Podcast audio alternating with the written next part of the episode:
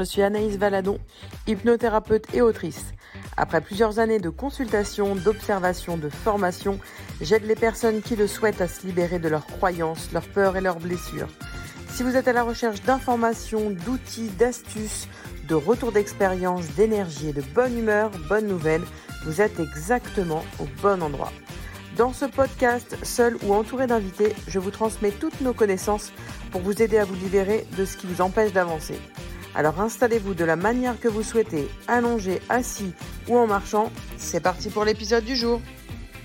Bienvenue à tous pour ce cinquième podcast, le dernier de l'année 2021.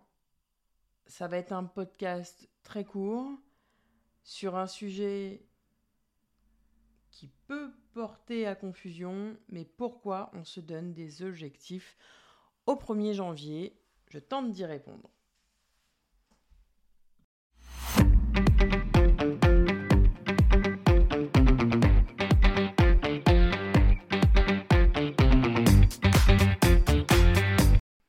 Alors oui, je me suis posé la question pourquoi on se donne des objectifs au 1er janvier?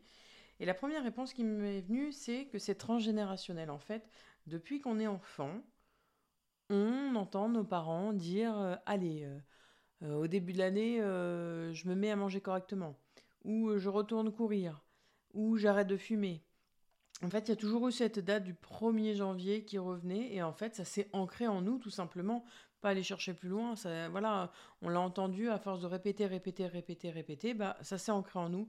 Je répète, le cerveau ne sait pas faire la différence entre le réel et l'imaginaire. Donc lui, il a compris que les objectifs, ça se donnait au 1er janvier. Un objectif, finalement, ça permet d'avoir un cadre. Et ce cadre-là, eh bah, inconsciemment, il nous rassure aussi. C'est pour ça qu'on aime se donner des objectifs et encore plus au 1er janvier parce que le 1er janvier est signe de renouveau, de renaissance. C'est un peu comme le lundi, il y a quelque chose d'autre qui commence. Et en fait, on s'autorise à effacer ce qui s'est passé l'année d'avant. Comme si l'année d'avant n'existait plus en termes d'objectifs. Aujourd'hui, bon, bah là, on va être au 1er janvier 2022. J'efface 2021, je me redonne des objectifs, je vais manger correctement, je vais retourner au sport, je vais apprendre une langue, je vais faire. Euh, euh, je vais écrire tous les jours, voilà, je, vais tenir cet objectif que je me suis donné. Et en fait, on s'autorise à ce moment-là, eh bien, à vouloir le meilleur.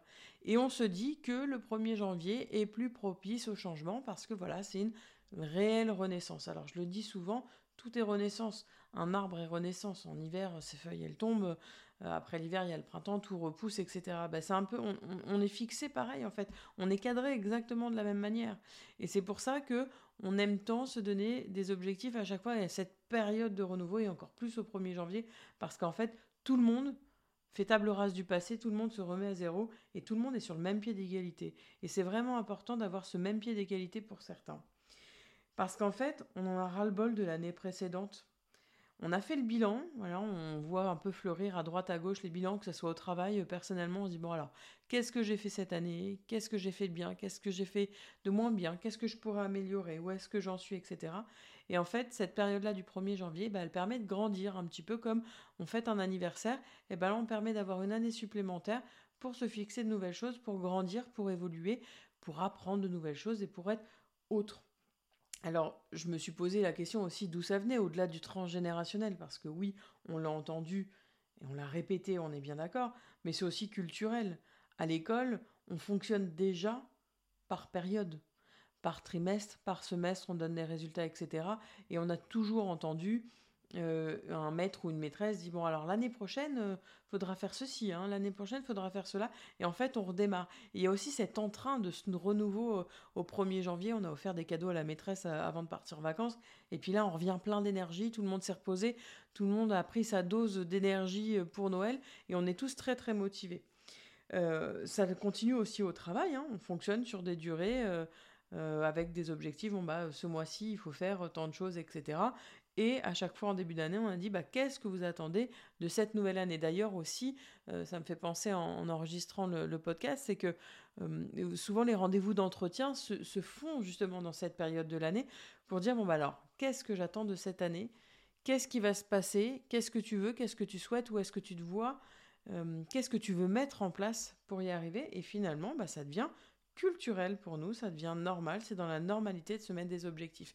Alors par contre, il y a un revers de la médaille de se donner des objectifs au 1er janvier, parce que c'est bien de se donner des objectifs, mais on s'aperçoit qu'au bout de quelques jours, voire des fois quelques heures pour certains, et ben en fait, l'objectif compte complètement à l'eau. Et puis là, ben, on est nourri par de la culpabilité, par euh, tout ce qu'il faut, etc. Et on se dit qu'on est nul, qu'on va jamais y arriver. Et puis c'est là où on commence à dire, bon bah le prochain objectif, je le fais lundi prochain, et puis lundi prochain, et puis l'année prochaine, et puis on arrive au décembre 2022, et on repart pour une nouvelle année. Donc il faut vraiment comprendre ce fonctionnement-là. On est fait comme ça pour avoir des objectifs, pour se donner des objectifs parce que ça nous rassure. Et c'est vrai que cette période du 1er janvier, eh bien, c'est comme une renaissance. Alors, je vous souhaite une excellente fête de fin d'année. Je vous souhaite plein de belles et bonnes choses, ce que vous souhaitez euh, atteindre, ce que vous souhaitez être, ce que vous souhaitez laisser, ce que vous souhaitez abandonner. Bref, être vous-même. Je vous embrasse et je vous dis à l'année prochaine pour un nouveau podcast.